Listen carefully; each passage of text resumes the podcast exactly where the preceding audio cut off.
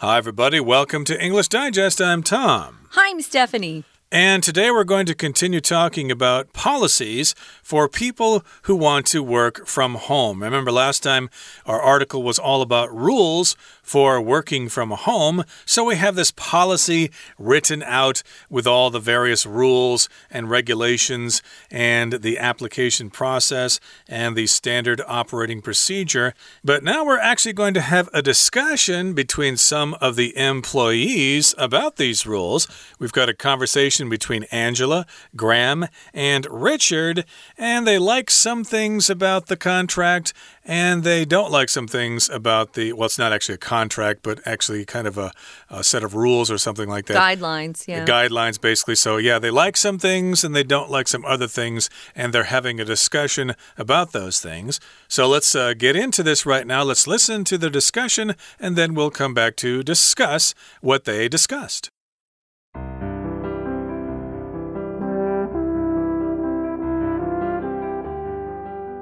So, the only item on today's meeting agenda is the working from home policy.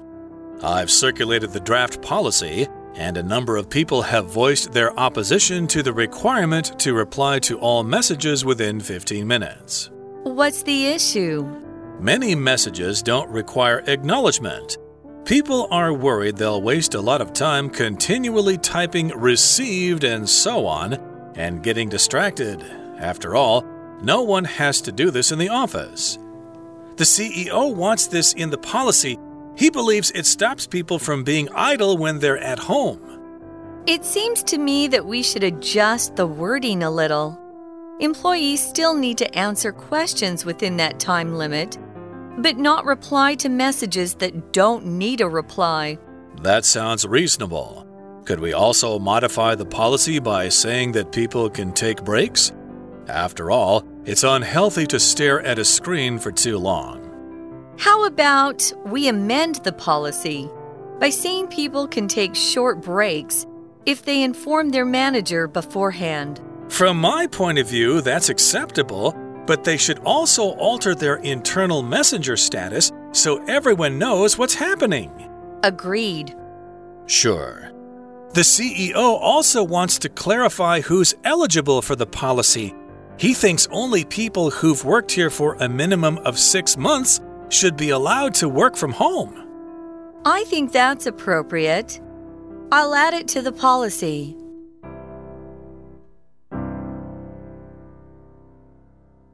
Okay, let's discuss what they discuss here. And the question is how can we make this better? So we have this uh, document that has the general rules for working from home, but we're going to discuss this and we're going to try to make some improvements. So here's the question How can we make this better? It's good, but we want to make it even better. And Angela begins the conversation. I think this is Angela's meeting. I think she's probably in charge. So she says the only item or the only thing on the agenda is the working from home policy. You have an agenda if you are holding a meeting. It just lists all the things you want to talk about, you want to discuss, or things you uh, want to bring up or maybe decide as a group. It depends on uh, if your meeting is just to maybe initially talk about things but not make any decisions. Sometimes I've gone to meetings and we talk about things, problems usually, and then uh, after we've had a little bit of time to think about these things, then we make decisions. So, agendas are important, especially in business. Now, we often use agenda also to talk about motivations someone has. Maybe uh, you have a friend who is asking you to do things that sound a little bit. Uh, illegal or fishy or dishonest, yeah, you should find out what their agenda is. So, what is the motivation behind what they're asking you to do? Here, though, agenda is just very straightforward. It's a list of items that are going to be discussed in a meeting. Okay, and here's what Graham has to say. He says, I've circulated the draft policy, and a number of people have voiced their opposition to the requirement to reply to all messages within 15 minutes. So he's got copies of the draft policy. Remember, it's a draft policy. Uh, that means it can be fixed or amended as people see fit. And he has uh, sent out emails or in company memos to all the other employees and a number of people have voiced their opposition to the requirement to reply to all messages within 15 minutes. So, yes, a number of people, quite a few of the employees, have stated or have voiced their opposition to a particular requirement. Now, opposition is when you are against something, and I suppose the opposite of that is support. You can voice your support for something, or you can voice your opposition to something. You can say that you are opposed to something, you are against it, you don't like it. This is a good way to get uh, opinions and viewpoints from other people in the office just to circulate or send around your draft policy. It's usually in a memo um, and see what people think about things. You know, we can come up with guidelines, but maybe we don't uh, see all the problems that might uh, be behind that. So it's good to get other people's viewpoints. So, yeah, Graham circulated the draft policy, it's not finalized. They want to get people's feedback before they say, okay, these are the guidelines. We've decided what they are, and people have to follow them. So, yeah, a lot of people didn't like uh, the draft policy or what was in there, especially the requirement to reply to all messages within 15 minutes. It sounds like uh, your company doesn't trust you if you have this kind of policy, although I understand why they have it. If somebody needs an answer, uh, to a question, a work related question, quickly, it's frustrating if they can't contact you or get a hold of you. But think about it this way, too. You might have a question for a coworker, but they're currently in a meeting. You still have to wait longer than 15 minutes, you know, to get their response. So, yeah, we just need to uh, make this a little less. Uh, restricted, I guess, you know. But I would probably say, yeah, 15 minutes is a little crazy, guys. Yeah, maybe it's a little too strict. Yeah. It needs to be a little more flexible. Mm. That's what a lot of people think. And Angela says, well, what's the issue? What's the problem? Why are they opposed to this requirement? And Graham says, many messages don't require acknowledgement. Now, acknowledgement here just means you tell somebody that you've you've uh, understood what they said or you've received their message. Uh, I acknowledge what you say. I've heard it and I understand it, and I'm letting you know that you don't have to say it again. That's what to acknowledge means to let somebody know that you have received their message or you understand what they said. So, yeah, a lot of times messages don't really require that. It's like I've sent this message out, you don't really need to reply to this, and I don't expect a reply.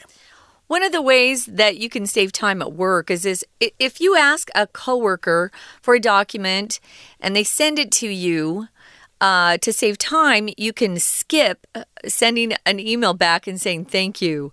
But it depends on the relationship with people, too. Sometimes I will go ahead and send back a thank you, or if it's a line message, I'll send a sticker, you know, a quick sticker. Um, but yeah, a lot of times wasted on just uh, people responding with, oh, I got what you sent, or you know what I mean. So, anyway, yeah, there are lots of uh, things we can do to um, use our time more productively, I think. So, a lot of messages you don't even have to acknowledge. Acknowledgement is the noun form of the verb to acknowledge. To acknowledge someone, sometimes uh, if you acknowledge someone, you're saying, Oh, uh, this is my friend so and so. Or maybe if someone did a favor for you, you acknowledged that they did that for you. Thank you very much. It was very kind of you. So acknowledging people is, is important if you want to be polite. So people are worried they're just going to waste a lot of time going, Got it. I got that. Yes. So maybe to save time, don't respond to messages that don't need a response. If you get distracted, eh, it's somebody who's getting interrupted from what they're trying to concentrate on or accomplish. Um, it's very distracting for me to listen to music, but Tom likes to listen to music while he's working at home. I love music so much that if I'm listening to music I like, my mind goes somewhere else. It's uh, very distracting to listen to music. I get distracted. The music is distracting. We use different forms of that adjective. So, again, distracted just means to not be able to concentrate on something because your mind is on something else. Yeah, of course, uh, I said I like to listen to music when I'm working at home, but it can't be jazz and it can't be classical music because I'll probably want to sit there and listen to it. Gee, I like the, the line that the viola is doing there. Yeah. Or, my goodness, that's a fantastic saxophone solo there. So, yeah, it's got to be some kind of simple music like psychedelic music from the 60s. That tends to be kind of mindless music that uh, can be in the background. So, yeah, you don't want to be distracted by music music or by your pets or things like that. And uh, yes, no one has to do this in the office. They don't have to acknowledge uh, rece receiving uh, any kind of emails. So that's why a lot of people have voiced their opposition it kind to of sounds that requirement. Like yeah, it sounds. Sorry, Tom. It sounds like they're uh, spying on you. You Hmm. know, uh, and if you don't respond quickly, they're like, "Oh, I know that they're outside shopping or doing something fun." Yeah. They're doing something they're not supposed to be. and uh, here's what Richard has to say about that. The CEO, the chief executive officer, wants this in the policy. That's the boss. That's what he wants, or she. We don't know if it's a boy or a girl. And, well, we do now. He believes it stops people from being idle when they're at home. So if you're idle, that means you're not really doing something. You're kind of spacing off, or you might be, you know, watching YouTube videos or playing video games or playing fetch with your dog. Who knows? So, indeed, that's what the CEO believes. He thinks that, hey, if you, if you, uh, uh, reply to these emails, if you acknowledge them, that means you're paying attention and you're not daydreaming. And here's what Angela Yeah. has to say. Yeah. It seems to me, she says, that we should adjust the wording a little. Um, if you adjust the wording, you change the way you phrase things. Oftentimes, uh, the way you phrase things can really affect people's emotions and feelings. So, employees still need to answer questions within that time limit, but not reply to messages that don't need a reply. So she's actually wanting to adjust the, the guideline or the policy there. And Graham thinks that sounds reasonable. Common sense is often needed in business and in real life. A lot of people don't have any common sense, but uh, he says, could we also modify or change the policy slightly by saying that people can take breaks? Breaks are important. I try to get up every hour if I'm working at home and uh, just do a quick jog in my apartment, you know, and get my heart heart rate up because sitting all day long is really unhealthy, guys, even if you're very young. Uh, try to get up and walk around, it's much healthier for you. That's right. So, yes, people do need to take breaks, and you don't want to have some uh, person or uh, the boss or whatever looking over your shoulder uh, in the form of having to reply to emails when you're sent emails, and to do that within 15 minutes. Here's what Angela has to say How about we amend the policy? By saying people can take short breaks if they inform their manager beforehand. So, here, if you amend something, that means you make a little bit of a change. You don't change the whole thing. Uh, you just make kind of a minor change. Maybe you change the wording a little bit, and the noun form, of course, is an amendment. Uh, of course, uh, meetings uh, have uh, minutes that are taken, and then later on they might make some amendments to the minutes to make some changes to reflect reality. Yeah, we use amend um, also on official contracts or documents.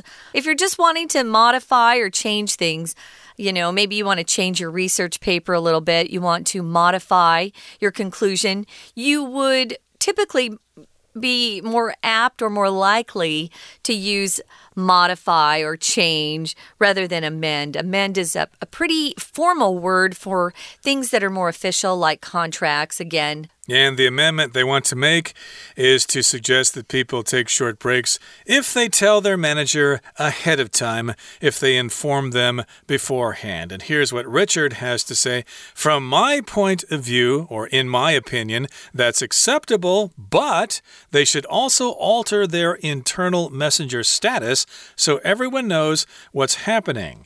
So, yes, if you're using the internal messenger, you need to update your status to let them know know that's what you're actually doing.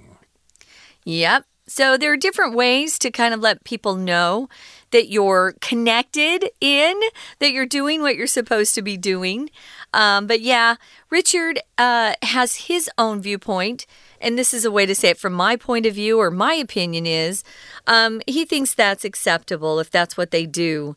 Um, if you want to take a longer break, you definitely need to, to talk to your manager or let them know. Maybe you have a doctor's appointment during the day.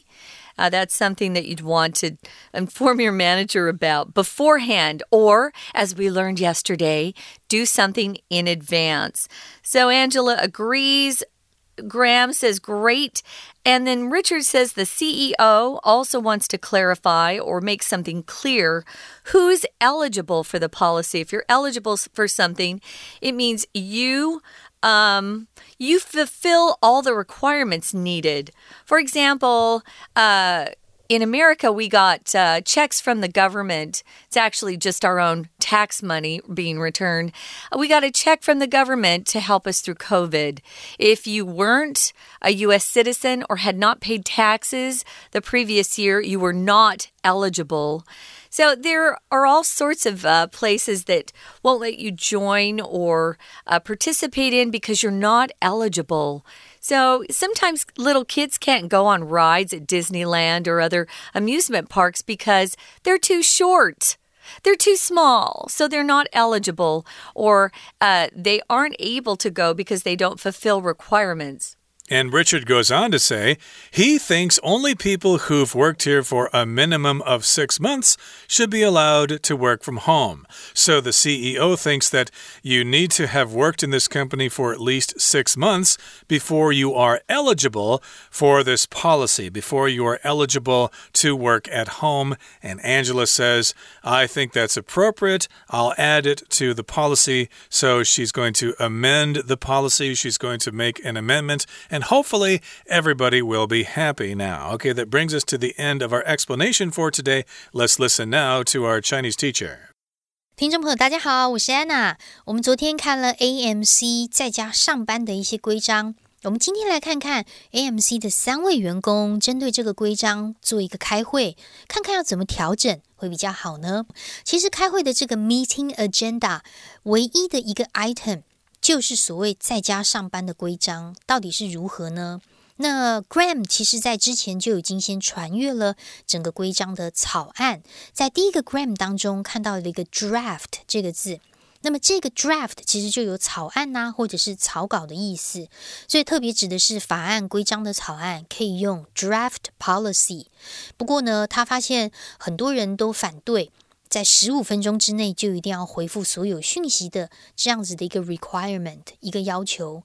不过 Angela 这个时候就觉得有点奇怪了，这这个如果是在家上班，你就是在桌上这个对着电脑，这样有什么样的困难吗？Graham 这个时候就回答啦，因为他会觉得说，呃，很多人表示这个讯息有时候是有很多讯息根本就不需要 acknowledgement，不需要去确认，所以有可能会因为很多人推进讯息，就变成大家浪费很多时间，一直去打一些什么 received 收到啦，呃这一类的字眼，就会 get distracted。会分心，因为毕竟在办公室里面也不需要每一个讯息都回复。可是呢，这时候 Richard 就特别说了，我们在第一个 Richard 当中看到一个管理者叫做 CEO，CEO 呢他是执行长哦，执行长他表示他想要把这件事情写在这个 policy 这个规章里面，因为他觉得如果是规定大家在十五分钟之内一定要回复 acknowledgement 要确认。那么就可以防止大家在家的时候不小心就晃神啦，不小心就无所事事了，就 idle around。好，所以其实是有一些需要调整的，在。这一次当中，因为会议特别是要针对这个 policy 做一些调整，所以在今天的对话当中，我们看到了英文调整的三个单字。第一个单字出现在第三个 Angela 这边，他提到的是 adjust，a d j u s t。接下来 Graham 的回答，也就是文章当中对话当中第三个 Graham，我们看到第二句修改、调整 modify，m o d i f y。那么接着 Angela 的回答，也就是在对话当中第四个 Angela 前面第一句修改，我们看到的是 amend，a m e n d。所以调整呢，我们今天就学了三个英文单字 adjust modify amend，。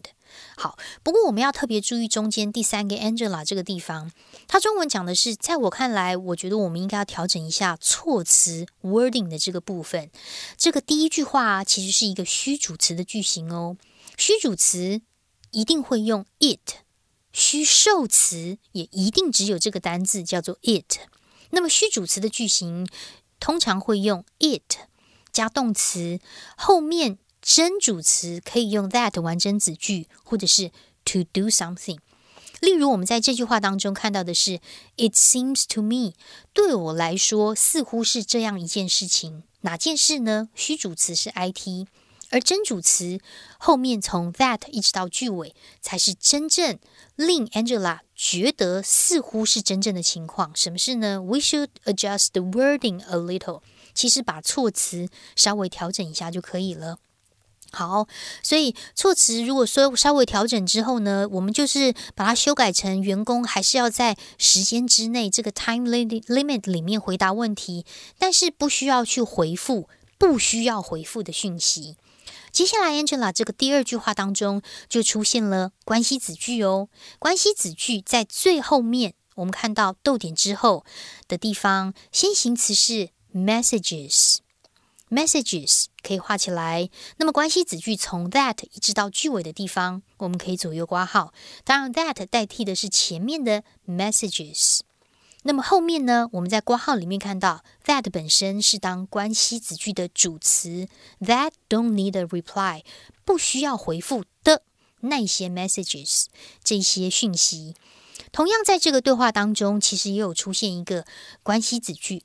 那么另外一个关系子句就出现在对话比较后面的地方，第三个 Richard 的地方。第三个 Richard，我们看到第二句哦，这个地方会稍微有一点点的令人困扰，因为我们先把这个关系子句抓出来，先行词是 people 这个字划线，那么关系子句从 who 到后面 months 六个月这个地方又挂号。好，我们来看一下，先行词是 people，就是这一个字，那么前面的 only 呢，不是 only people，而是 Richard。他的认为，他认为只有那些什么什么的人才可以 work from home。我们先看一下这个关系子句，先行词 people，那么关系子句从 who 到这个 month 的地方，指的是只有工作超过六个月以上的人才可以被允许。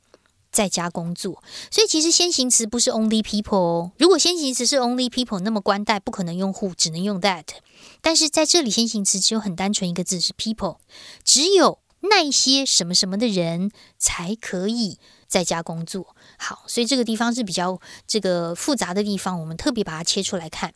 好，那么不过今天的会议呢，大概就是在这个地方，然后他们也做了一些这个修改。那我们的听众朋友呢，有一些也是在家上班工作的，不晓得你们的规定如何呢？以上是我们的今天的内容，我是安娜，我们下次见。We're going to take a quick break. Stay tuned. We'll be right back.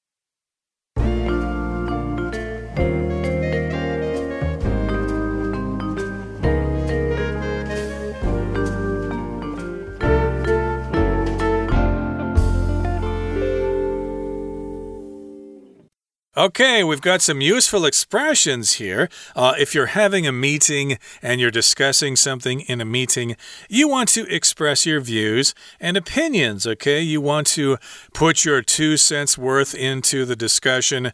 So here's our here are some examples of what you might say in order to express your opinion. The first one is In my opinion, people should only be allowed to work from home 10 days each month. That's my opinion. That's what I think. Yeah, we hear this a lot. Um, you know, if you if you preface what your opinion is with the statement "in my opinion," uh, people know that this is how you view things. I think that's a, a good way to express your viewpoint. Now, number two is it seems to me that, or this is how it looks to me. Um, I think one of our uh, characters, Angela, used this phrase. It seems to me. Um, this is what she sees it as being. So uh, she says, It seems to me that we're not going to find a solution to this question today. Oh, this is a different sentence. Yeah, maybe uh, finding solutions are going to take longer than uh, you would prefer, but it's best to discuss things until everybody's on board or happy with the conclusion that you've come to or the decision you've come to. Number three, Tom. Well, number three says if you ask me, we should pause this project until we have more information. So these are ways that you can express your opinion. In my opinion, it seems to me. And finally, if you ask me, okay, you're not asking me, but if you were to ask me, this is what I would say. We should pause this project until we have more information. Yeah, we cannot continue with this project because we just don't have enough information. We just can't can't decide this right now. Okay, so there you have it some useful expressions that you can use when you're expressing views and opinions. Now, here comes our discussion question for today. Why do you think some companies are resistant to the idea of letting people work from home?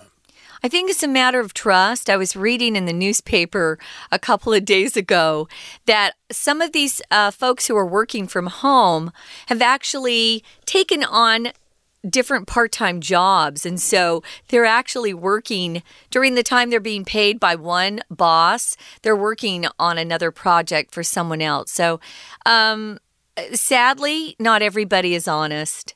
And so, this is the primary reason why some bosses or companies are resistant or are fighting this idea of letting everyone work from home. Uh, if we could trust each other or trust uh, everyone to do what they are being paid to do and what they say they will do, then we wouldn't have a problem. A lot of companies before COVID were actually monitoring people's computers. I know I worked, uh, I was teaching someone at a big insurance company in Taiwan, and they blocked the internet for most of them. So I could never you know, just say, oh, let's go to this website. I'll show you what they say. No, uh, the company blocked it because a lot of people were surfing during work hours and wasting time. Yeah, of course, if you're working for a company like that who doesn't trust you, if the CEO doesn't trust you, you might think, hmm, I've been working for this company for so many years and the boss still doesn't trust me. Hmm, I'm going to quit. But the fact is, a lot of people come up all with all sorts of excuses why they can do stuff. Uh, yeah, I'm an honest person, but still, I'm home here and, you know, I could do this thing on the side. What's wrong with that? You know, so uh, that's probably one reason why bosses of companies are reluctant to let people work from home. They'll just do these things even if the people are honest or not. It's just uh, very difficult to control people in those circumstances. Okay, that brings us to the end of our discussion for today, and it brings us to the end of our lesson for today. So let's wrap things up and we'll say goodbye. So thanks for listening, and please join us again next time. From all of us here at English Digest, I'm Tom. I'm Stephanie. Goodbye. Bye.